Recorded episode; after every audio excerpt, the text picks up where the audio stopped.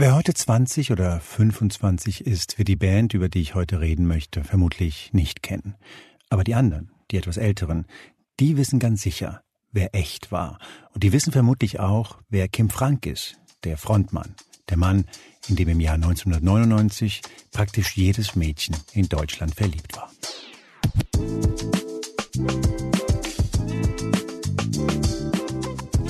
Hier ist Moreno Plus 1, der Interview-Podcast des Spiegel. Mein Name ist Juan Moreno und ich sage das zwar immer, aber heute ganz besonders. Dies ist mein aufrichtiger Versuch, keinen Laber-Podcast zu machen.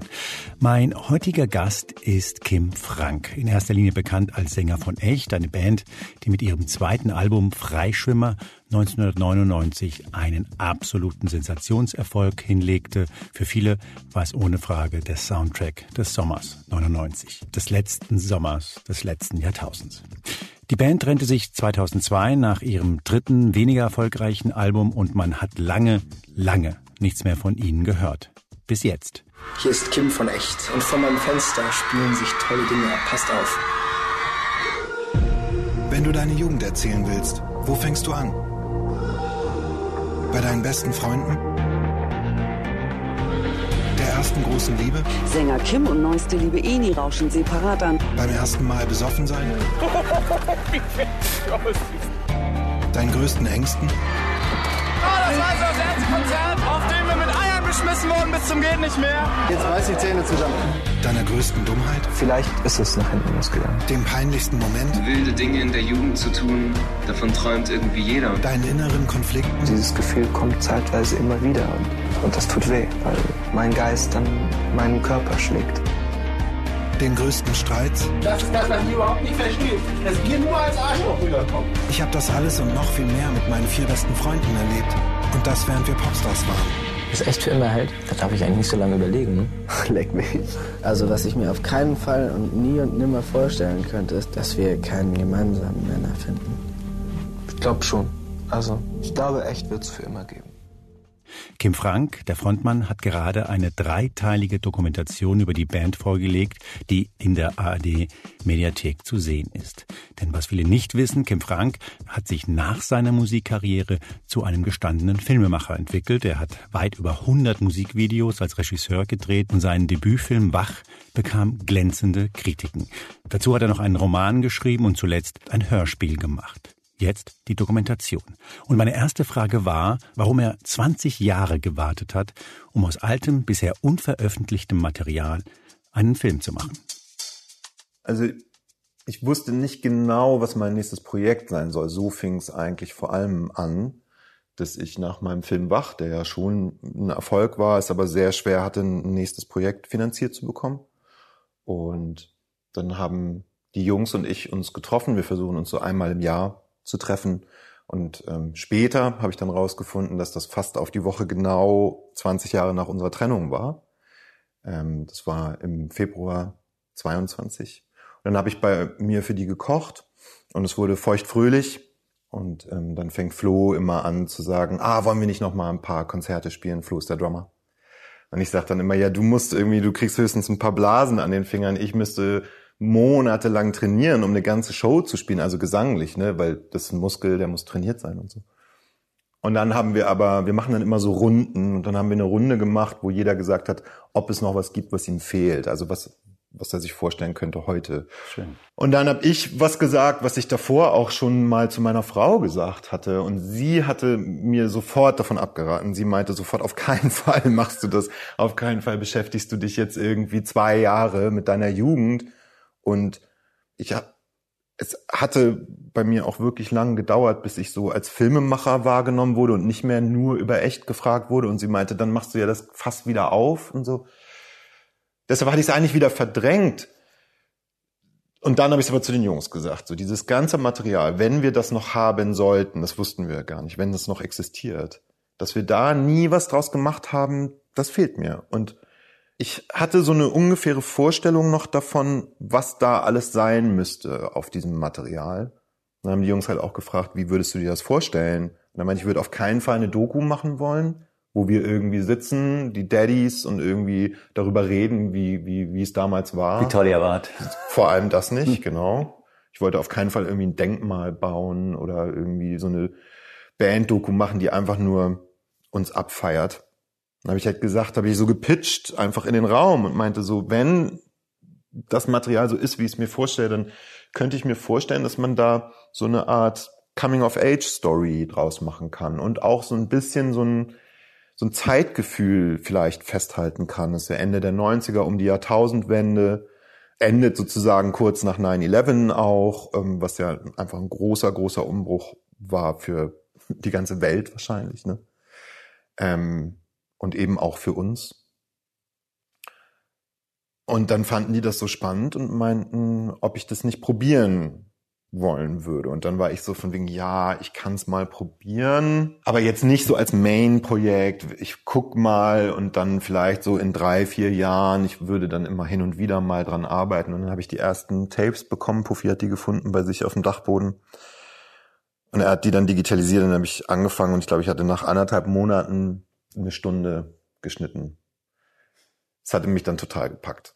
Und dann habe ich das mit den Jungs geguckt sozusagen als Point of No Return. So, wir haben dann diese Stunde geguckt mit der Frage, ziehen wir das jetzt durch? Also unterstützen Sie das? Weil ich wollte halt. Entspricht die ungefähr der Stunde, die man auch jetzt sehen kann? Ja, äh, tatsächlich ist es fast die Stunde, aber lustigerweise der dritte Teil.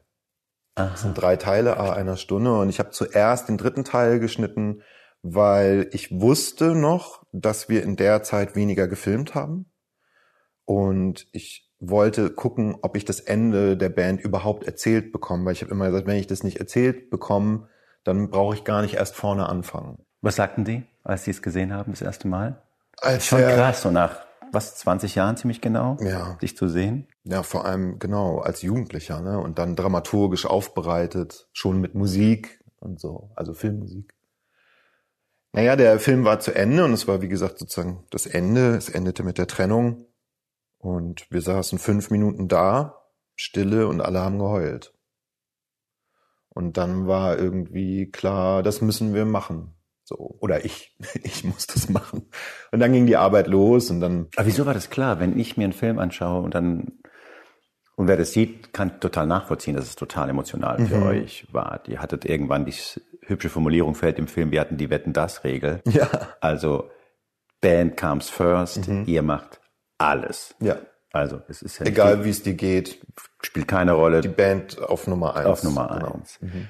Also wenn man das weiß, dass ihr dieses Commitment hattet und dann gebt ihr das auf, dann könnte ich mir ja vorstellen, dass der eine oder andere vielleicht wie deine Frau reagiert und sagt, weißt du was? Mhm. Hey, let it be. Wir schauen uns das einmal Weihnachten gemeinsam an, wenn ja. ihr wollt, aber bitteschön nicht einen Film jetzt draus machen, wo möglicherweise mit Interviews und und ich war Zeiten. richtig nervös, mhm. weil ich wirklich dachte, das würde passieren. Also ich habe auch zu den Jungs gesagt, wenn ich das mache, dann mache ich es nur ehrlich. Also dann, dann kriegt jeder auch sein Fett weg, also inklusive mir. Und wenn, dann erzähle ich alles, also nichts Privates, was, womit sie nicht fein sind, aber alles, was die Band beeinflusst hat. Ähm, und da gehören halt zum Beispiel auch psychische Krankheiten zu, die bisher noch nie in der Öffentlichkeit besprochen wurden und so. Und ich dachte schon bei dem Screening, das jetzt kommt, das geht uns zu weit das, das möchten wir doch nicht. Aber ich glaube, eben wegen dieser ja, Art zu denken, die du auch gerade angesprochen hast, und vor allem so die, ich nenne es jetzt mal die Kunst. Ich weiß, das mögen viele Leute nicht, wenn man sowas Kunst nennt, aber ich weiß auch kein besseres Wort. Äh, deshalb benutze ich das, ähm, dass man die Kunst auch so über die eigene Person oder das eigene Wohlempfinden auch bereit ist zu stellen. Ja, vor allem, wenn um sie gut sein soll, die Kunst. Ja. ja wenn es nicht wehtut. Genau. Ja. Wenn es nicht wehtut, was soll's dann? Den, an dem Punkt bin ich dann im, im, im Prozess des Machens öfter gekommen, tatsächlich, dass ich da kurz davor war abzubrechen, weil ich dachte, es ist nicht so gesund, sich so sehr mit sich selbst auseinanderzusetzen, als man irgendwie 16, 17, 18, 19, 20 war. Ähm, aber dann habe ich mir immer wieder angeguckt, was ich bis dahin geschnitten hatte und fand es halt leider wirklich gut. Es hat mich persönlich sehr berührt. Und dann habe ich halt gesagt, dann muss ich mich jetzt und meine Emotionen zurückstecken und halt hin und wieder mal ein bisschen leiden dafür, dass es halt schön wird.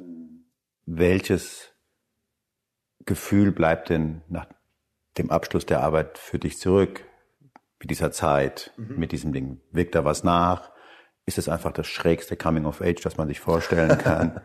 ähm, was genau bleibt? Freundschaft. Das ist auch der Inhalt der Filme meiner Meinung nach. Damit enden sie auch. Und ich glaube, wir haben uns getrennt oder wir mussten uns trennen, um wieder Freunde zu werden. Und die Filme haben auch was Erstaunliches geschafft, nämlich sie haben uns fünf wieder total klar gemacht, wie nahe wir uns stehen. Also das, ich glaube, es war uns nicht so bewusst, wie eng wir wirklich heute sind und wie wichtig wir uns gegenseitig sind. Das haben die geschafft und auch die gemeinsamen Treffen und so, wenn man dann auch so ein gemeinsames Projekt hat, hatten wir natürlich auch wieder Meetings und so das hat einfach nochmal ganz klar aufgezeigt, dass, dass die wichtigsten Menschen in meinem Leben sind. Und ich finde das krass. Wir kennen uns seit wir elf sind, dass das geht. Also, dass wir so viel erlebt haben können. Und das sind immerhin fünf Menschen, ne? Das ist jetzt nicht ein Mensch. Ähm, und dass wir auch eher ungut auseinandergegangen sind und so weiter. Wir haben die Trennung meiner Meinung nach nicht so gut gemacht. Wir hätten die besser machen können. Aber dass wir heute sagen können, oder ich sagen kann, ich liebe jeden einzelnen von denen und das ist für mich, das bleibt für mich und das ist für mich die Hauptmessage auch der Filme.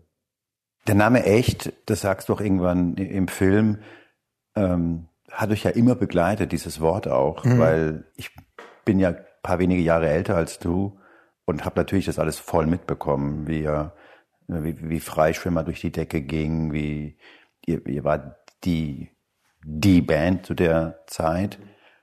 Und alle haben sich entweder in euch verliebt oder fanden euch richtig scheiße. Mhm, ja. Gab es einen Moment, in dem du gesagt hast, dieses echte, dieses, dieses naive, dieses, wir sind eine Band, ist kaputt gegangen? War das ein Prozess? War das eine Situation? Wie würdest du das sagen? Das war ein totaler Prozess. Also, das kann ich nicht an einem Moment oder so festmachen. Das hat sich so eingeschlichen, dass wir aufgehört haben, wirklich miteinander zu reden. Wie auch in der Beziehung kennt man vielleicht aus Beziehungen diesen Fehler, den man da manchmal auch leider macht, dass man denkt, man wüsste, wie es dem anderen geht und was er fühlt und man fragt nicht mehr wirklich, wie geht's dir eigentlich?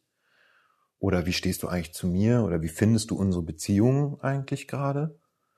Sondern man streitet über die Socken, die der Partner neben der Badewanne hat liegen lassen. Hm. Weißt du? So. Und das war bei uns einfach genauso. Wir haben Stellvertreterstreits geführt. Ich verstehe nicht, warum wir es nicht geschafft haben, das miteinander zu leben. Aber war das überhaupt leistbar, dieser Versuch? Was euch da passiert ist, fünf Jungs aus, die sich aus der Schule kannten, aus Musikunterricht mhm. in Flensburg, die plötzlich komplett durch die Decke mhm. gehen. Ja. Hattet ihr eine Chance? Also lag es wirklich an euch, dass das ganze Baden gegangen ist? Ist sowas nicht von Anfang an ziemlich schwierig und totgeweiht oder? Ich weiß nicht, ich hätte nie gedacht, dass wir uns auflösen. Du sagst das in, an einer Stelle im ja, Film. Also, also meine Mutter hat immer gesagt, über Geld und Frauen redet man nicht. Ich will jetzt auch nicht über Geld reden, aber was ich sagen kann ist, ich habe nie auf Geld geachtet, weil ich nie dachte, dass wir aufhören, Geld zu verdienen. Weil ich dachte, wir machen immer weiter. 100, das war gar kein Fragezeichen. Dieser, dass wir uns getrennt haben, das war ein Schock. Das war eine Überraschung, dass das überhaupt ausgesprochen werden könnte, jemals. Dass das überhaupt eine Option ist. Das war, das hat mich umgehauen. Und dann habe ich auch schlecht reagiert in dem Moment und gesagt, ja, okay, dann machen wir das jetzt.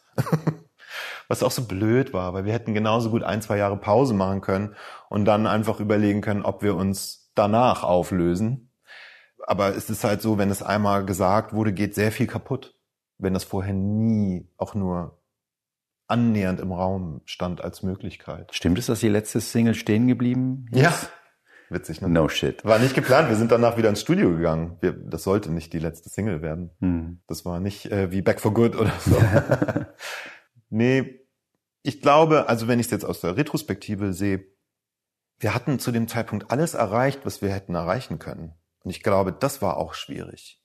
Wir hatten am Anfang startest du mit großen Zielen und großen Träumen und einer nach dem anderen haben wir verwirklicht. Ihr wart so ein Soundtrack der Zeit. Mhm. Also eure Musik war der Soundtrack der Zeit, selbst wenn man euch nicht so gehört hat und mhm. nicht so, weil man dachte, guck, das sind mir zu klein, ich bin ja schon mhm. vier Jahre älter. So. der ist ja erst 18 oder 19 und ich ja. bin schon 25, ich kann doch nicht Kindermusik hören. So, so tickt man ja dann idiotischerweise. Ja, Aber ihr wart einfach nicht zu überhören, um es mal so zu sagen. Mhm. Und das ist einer Zeit, in der es YouTube und Dings nicht gab. Und du sagst, ihr wusstet auch nicht mehr, was noch kommen sollte oder was war ja, die Frage? also wir, wir waren am Ende die Band, die wir immer sein wollten und wurden auch als die Band endlich wahrgenommen, als die wir immer wahrgenommen werden wollten. Wir haben halt, als wir angefangen haben, ich glaube, wir dachten, wir sind viel cooler, als wir wirklich rüberkamen. Also ich kann total verstehen, dass man sehr skeptisch uns gegenüber war, weil wir, glaube ich, aus Versehen perfekt in dieses Bravo, Viva, Teenie Image gepasst haben. Wir haben uns so angezogen, wir hatten solche Frisuren, wir haben so geredet und so weiter. Das passte einfach, weil wir eben genau in dem Alter waren und natürlich Ne? Ihr habt gute Musik gemacht zu der Zeit. Ja. Viele haben die geliebt, viele haben sie gehört und nicht gesagt, dass sie sie mhm, gehört genau. haben. Und andere haben gesagt, grundsätzlich nicht, die sind mir zu klein. So. Ich glaube, nach der Trennung durften die Leute endlich dazu stehen. Die Trennung hat so. Ja, war der Kult. Genau. Ja. Die Trennung hat so bewirkt, dass man, weiß ich auch nicht, verstanden hat, dass das gute Musik war und dass so eine Band vielleicht auch ein bisschen fehlt. So, also mir jedenfalls ganz persönlich. Ich kann es von mir sagen. Mir, mir fehlt so eine Band. In, also hier aber ja, wir hatten alles, also der nächste Step wäre das Stadion gewesen. Das war damals noch fast unmöglich. Also es gab eigentlich nur Westernhagen, der im Stadion gespielt hat. Pur haben es mal eine Tour versucht. Da haben wir auch Vorband gespielt. Ansonsten war Stadion, also heute sind Konzerte viel, viel größer als damals. Also ich glaube, oder ich weiß, ich weiß nicht warum. Ich find's toll.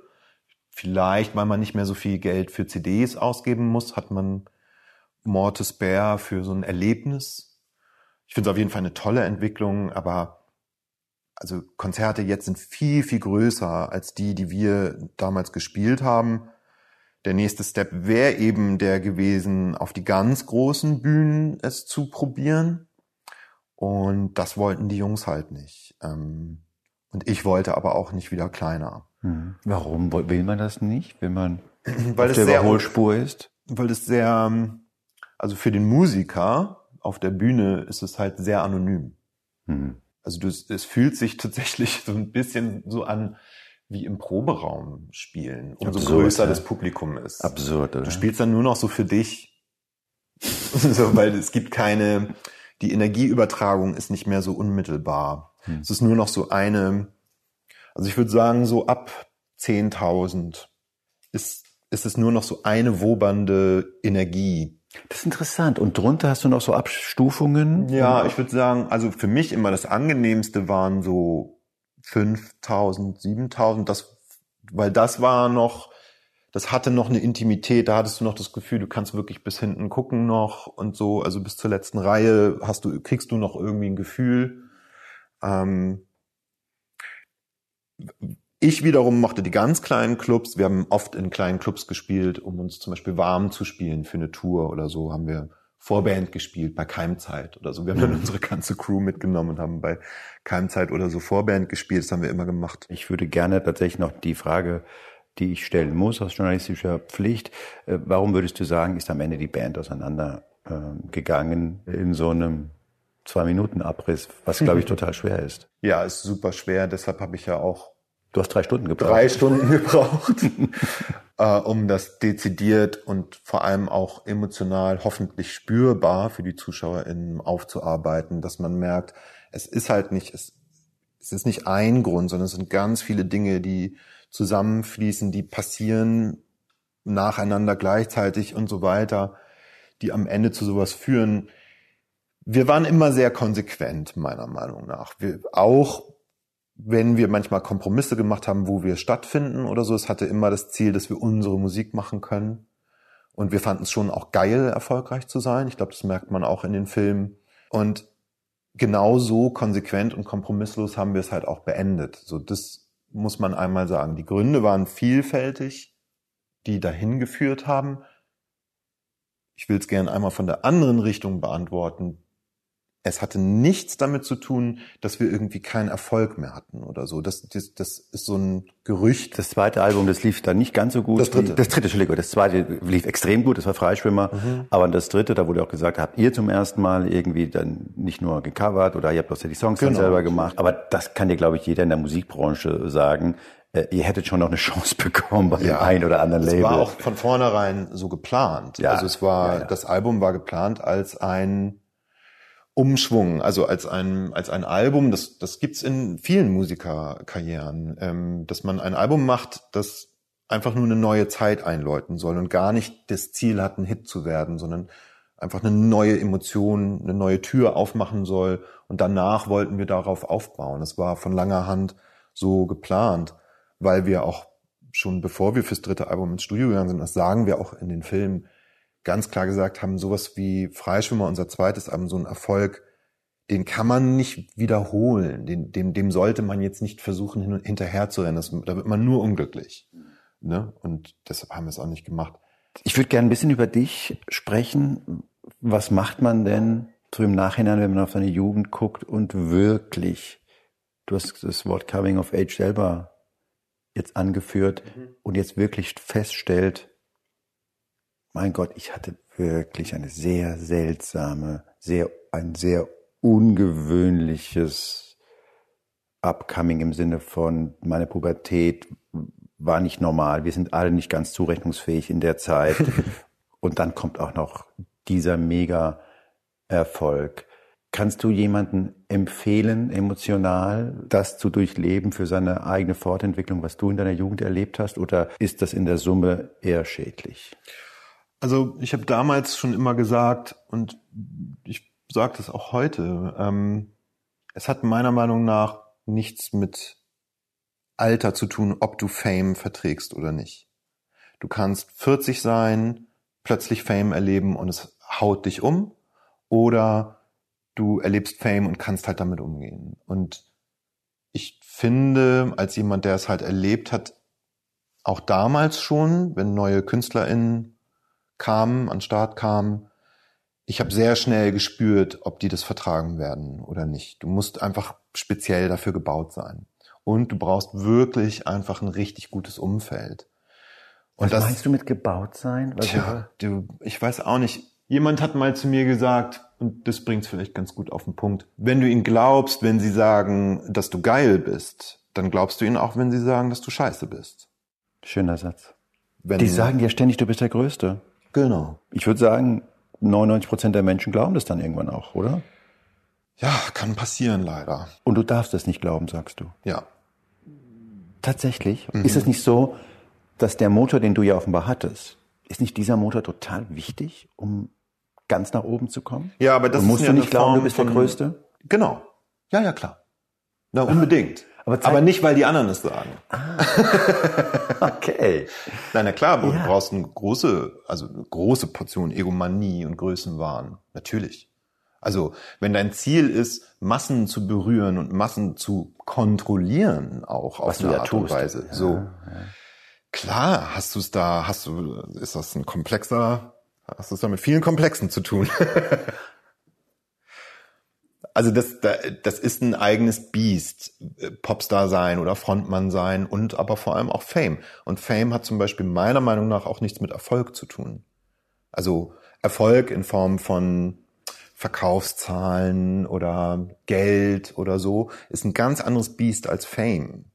So Erfolg ist Erfolg ist Erfolg. Erfolg macht dein Leben ein bisschen einfacher, macht, dass du Die Leute sind netter am Hotel, wenn du eincheckst. so, genau. Du kriegst plötzlich Sachen umsonst, obwohl sie, du, du sie dir jetzt kaufen kannst.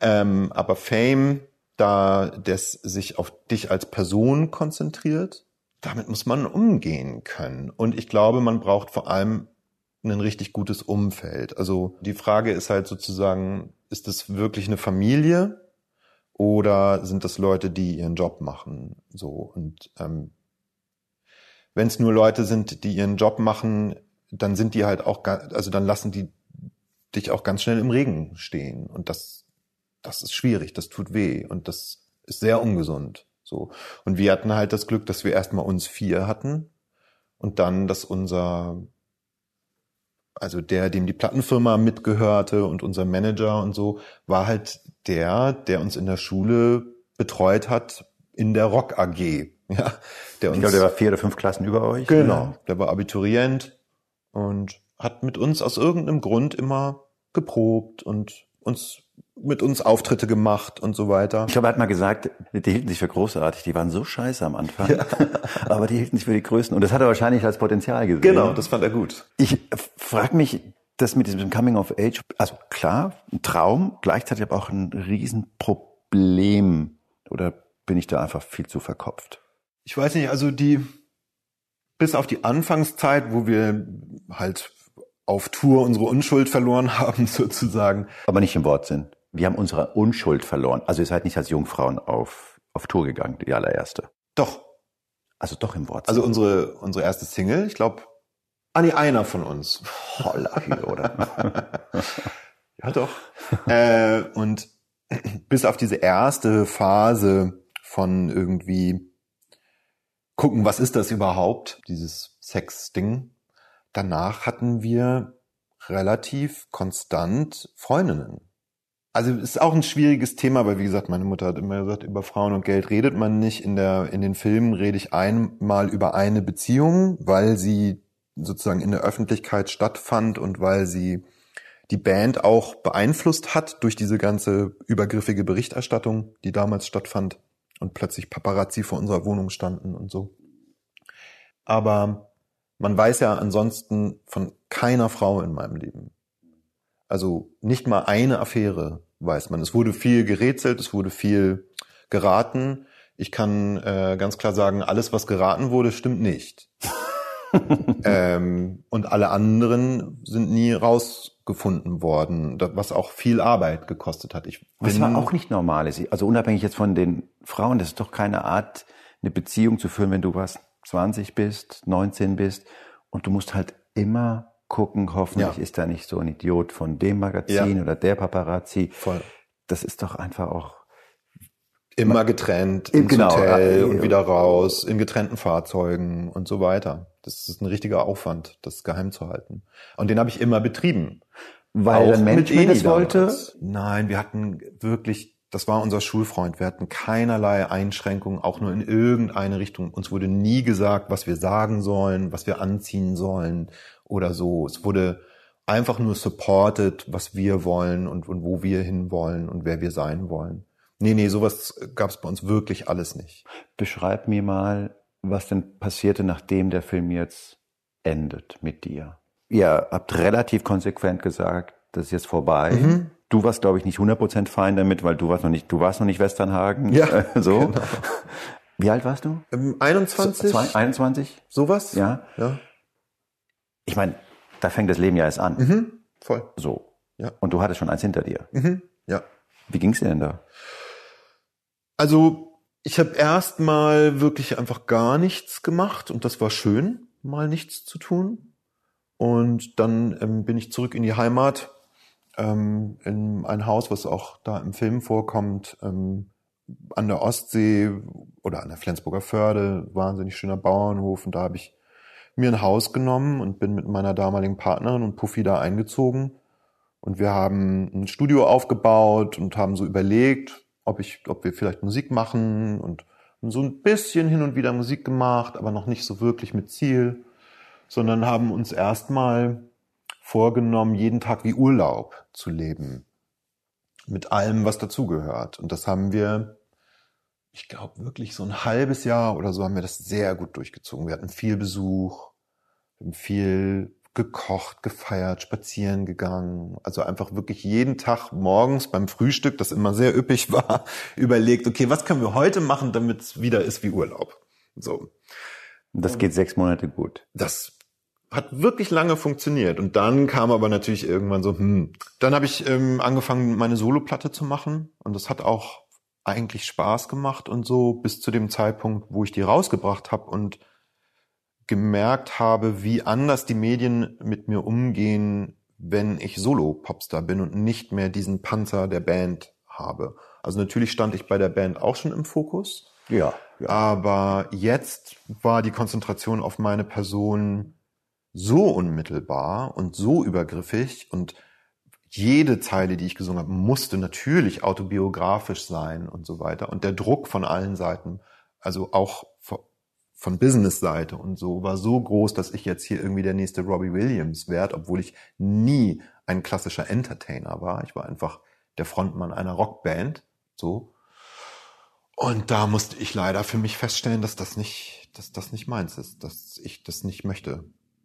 Und dann wusste ich wirklich, dann habe ich das sein lassen und wusste dann wirklich nicht, was ich machen soll. Was ist ja noch schwerer? Die eine Entscheidung ist, ich höre mit der Band auf und die andere ist, ich höre eventuell mit Musik auf. Ich höre ganz mit Musik auf. Das war hart. Das war eine harte Entscheidung, die hat auch sehr weh getan. Da hatte ich so das Gefühl, ich muss einen Teil von mir töten. Weil ich bin kein Hobbymensch. Ich, ich könnte nicht irgendwie einmal die Woche mit Freunden ein bisschen Musik im Proberaum machen. Das bin ich einfach nicht. Das ist ein schöner Satz. Ich bin kein Hobbymensch. Noch nie gewesen. Das ja. kann man ja sagen. Du hast ja dann angefangen, dich mit Film zu befassen. Bist mittlerweile einfach ein gestandener Regisseur mhm. für Musikvideos. Hast sogar für jemanden, der nicht gar nicht so weit weg wohnt, Udo Lindenberg, und der mal den schönen Satz gesagt hat, äh, Rockstar, so als Berufsentscheidung, kann ich empfehlen. das kann sein. Für den hast du, äh, ich glaube, der wurde sogar ausgezeichnet. Ja, dieser, du hast ein Echo bekommen für dieses Musikvideo. Mhm. Du hast also eine andere Kunstform, eine andere Ausdrucksform gefunden, mhm. um dich auszudrücken. Hast geschrieben, einen Roman geschrieben, bevor mhm. ich extrem Respekt äh, habe. Also für mich fühlt es sich so an, dass ich halt gern Geschichten erzähle und auch Singen war für mich eine Form von Geschichten erzählen.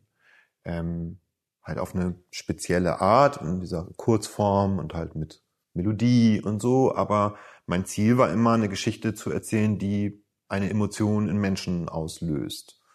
Und das Gleiche habe ich dann danach weitergemacht, nur halt in anderen, mit einem anderen Medium sozusagen.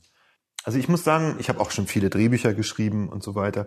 Ich habe das selbst bei Dingen, die ich zum wiederholten Male gemacht habe in meinem Leben oder auch zum Beispiel damals Konzerte spielen. Ich habe schon jedes Mal immer wieder das neu das Gefühl, dass ich von vorne anfange. Mhm.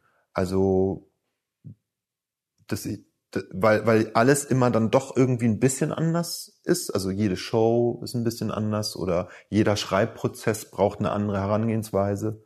Man versucht, oder ich versuche natürlich für mich irgendwie eine Art Ordnung da reinzubringen und Routine und so, damit ich nicht irgendwie schwimme. Aber es fühlt sich trotzdem immer neu an. Und aber wenn ich was ganz Ehrliches sagen soll, ich glaube, ich bin halt auch immer auf der Suche nach Erfolg. Und wenn der Erfolg nicht auf eine Art und Weise einsetzt, die mich beflügelt, dann ist es für mich einfacher, was, was Neues und anderes zu machen. Das kann nun wohl keiner sagen, dass du also bei, in Sachen Regisseur für Musikvideos, ist es mittlerweile dreistellig, so viele, wie du gedreht hast, kann man das sagen? Also über 100 auf ja, jeden Fall. Ganz ja, sicher, ne? Ja, ja, ja, genau. Eher 140. Also da ist der Erfolg ja voll da, aber du sagst, du suchst immer noch den Weg, dass es bei den Leuten ankommt. Das ist dir extrem wichtig. Ich also bin Popkünstler. Genau, und zwar im Sinne von populär. Genau, immer, ist immer mein Selbstverständnis gewesen. Das, aber so bin ich halt auch erzogen worden sozusagen. Also von wem? Von der Bandzeit hm. und von Jonas auch, also der, der uns damals begleitet hat. Manager, ja. Freund, Berater. Der immer große, große Visionen hatte und, und immer mir gesagt hat, es gibt kein, keine Grenzen und so weiter. Du egal. Du musst einfach nur wissen, was du willst. So. Das hat er mir schon mit zwölf gesagt. Und so ab 13, 14 hatte ich das Selbstverständnis, Künstler zu sein. Das heißt, du willst, das hat nie nachgelassen. Du wolltest immer ein erfolgreicher Künstler sein. Ja. Die Form, wie du dich ausdrückst, sei mal dahingestellt. Genau. Und bist du es geworden? Also, phasenweise ja. Insgesamt, also insgesamt würde ich sagen, dadurch, dass ich jetzt so viel Erfahrung habe und so weiter, dass ich eine Ruhe habe und eine, eine Sicherheit in dem, was ich tue, dass man das schon einen großen Erfolg nennen kann. So. Und ich habe auch irgendwann mal, ich weiß nicht mehr genau, wann das war, ich hatte eine Phase, ähm, da hatte ich kein, also wirklich gar kein Geld mehr, weil ich verklagt wurde wegen Steuerhinterziehung und das hat dann, der Prozess hat lange gedauert, bis die Klage zurückgezogen wurde, aber bis dahin waren halt meine Konten gefreezed und so weiter. Das war alles nicht so witzig. Ähm, das war genau gleichzeitig zu meinem Soloalbum. Das muss 2007 Sieben, oder so gewesen genau. sein. Also da die da sind Gerichtsvollzieher ins Backstage gekommen, weil in irgendeinem Artikel stand, dass ich eine Kamera immer dabei habe und wollten die Kamera fänden. Also wirklich so, während ich gerade dabei war, meine eine Platte rauszubringen. Es war absurd, die Zeit war absurd. Schwer, oder für dich? Super schwer.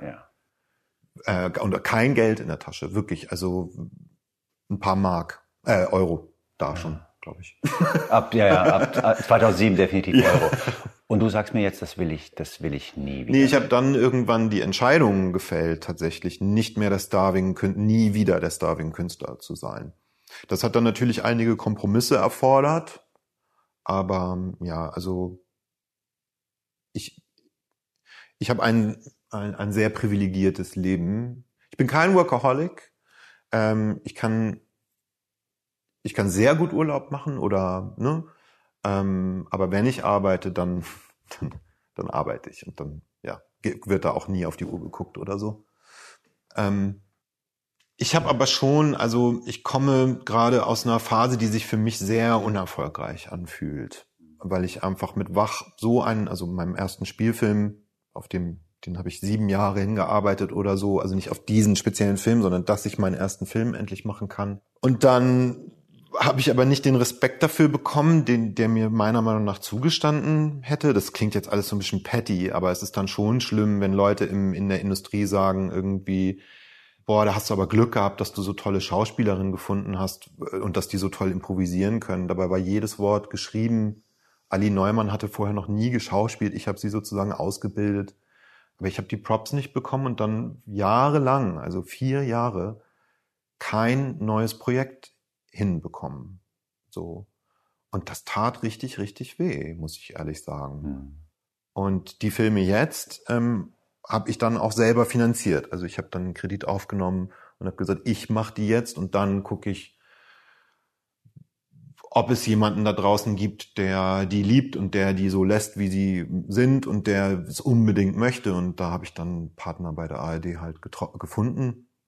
Ähm, aber auch das war wieder ein Gamble. Und ich hatte mir aber gesagt, so, ich war 40 zu dem Zeitpunkt oder bin gerade 40 geworden und habe gesagt, wenn ich jetzt noch mal ein Risiko eingehe, dann jetzt. Also jetzt jetzt ist das richtige Alter, um noch mal wirklich alles aufs Spiel zu setzen, äh, mich vielleicht zu verschulden, insolvent zu gehen, was auch immer, egal.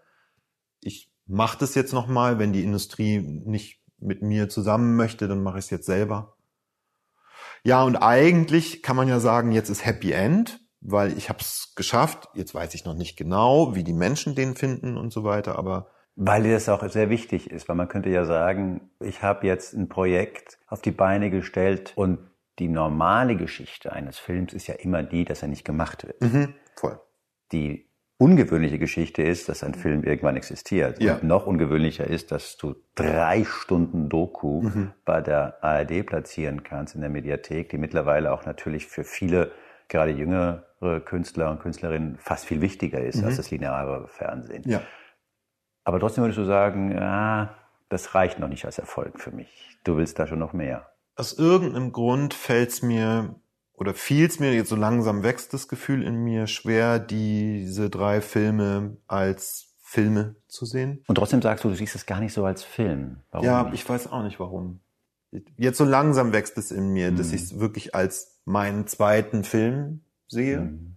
Aber aus irgendeinem Grund war das lange nicht da und aus irgendeinem Grund war auch das Achievement, diese Filme fertig zu machen, also jetzt die drei Echtfilme, hat sich für mich nicht wie ein Erfolg oder so angefühlt. Ich, ich weiß weil nicht. du so eine Art. Kredit auf deine Zeit von früher genommen hast und da gewissermaßen daraus was generierst oder weil es nicht genuin was anderes war oder Ich glaube, was deine Frau es- gesagt hat. Ja, ich glaube, weil es nicht, vielleicht weil es nicht Fiction ist. Mhm. Auf der anderen Seite habe ich es ja schon so aufbereitet, dass es wie Fiction-Filme ist. Also, ne? Na, der Anfang ist ein Trailer. So, So. die ersten paar Minuten denkst du, okay, das will ich wissen. Ja. So, wenn du da reinguckst.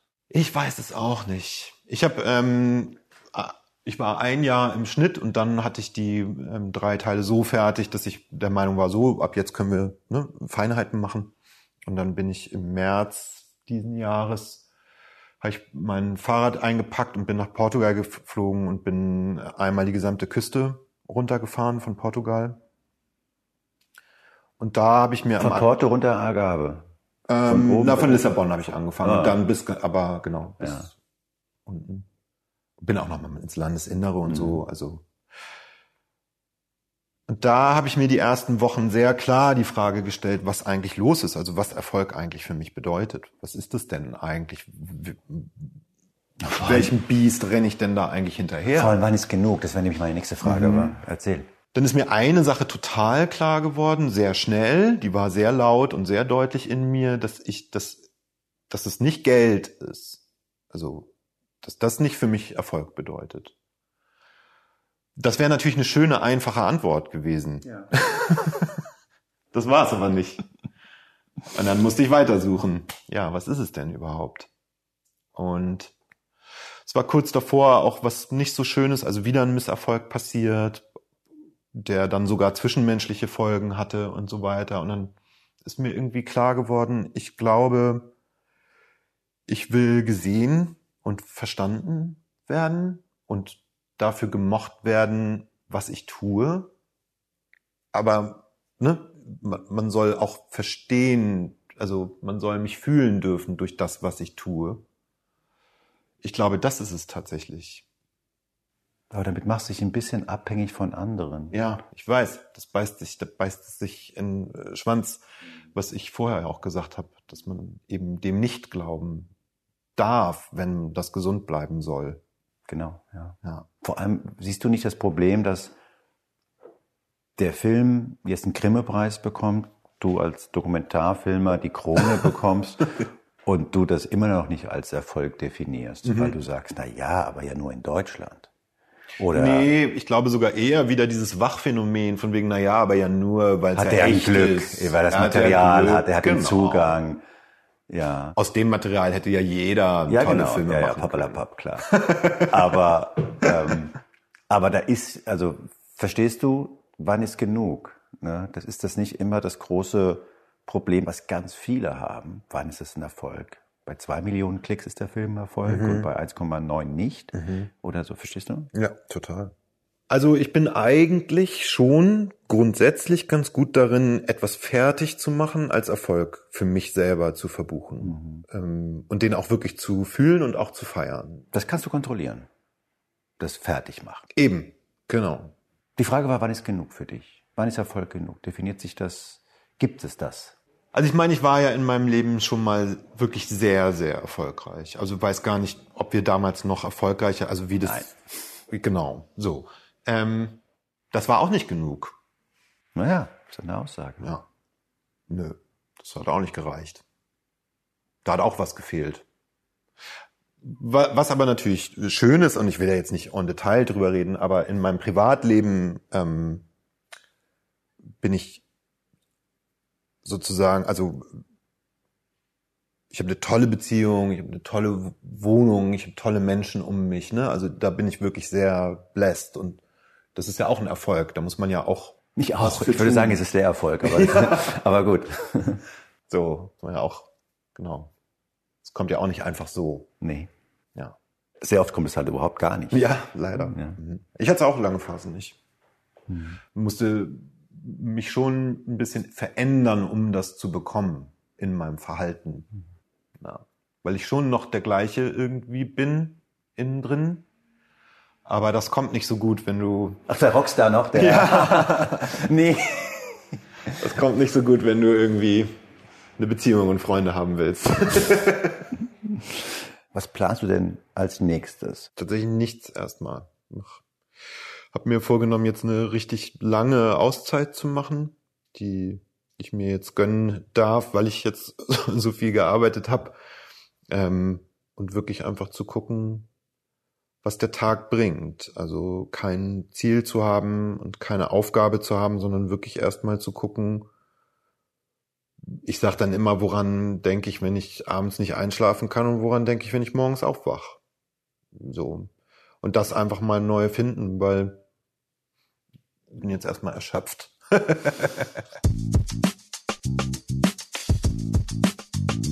Das war Moreno Plus 1 heute mit Kim Frank, einem tollen Filmemacher, der mal Sänger der Band Echt war. Und ich muss sagen, ich fand Kim Frank in seiner Klarheit, seiner Offenheit und vor allem seiner Verletzlichkeit extrem einnehmend.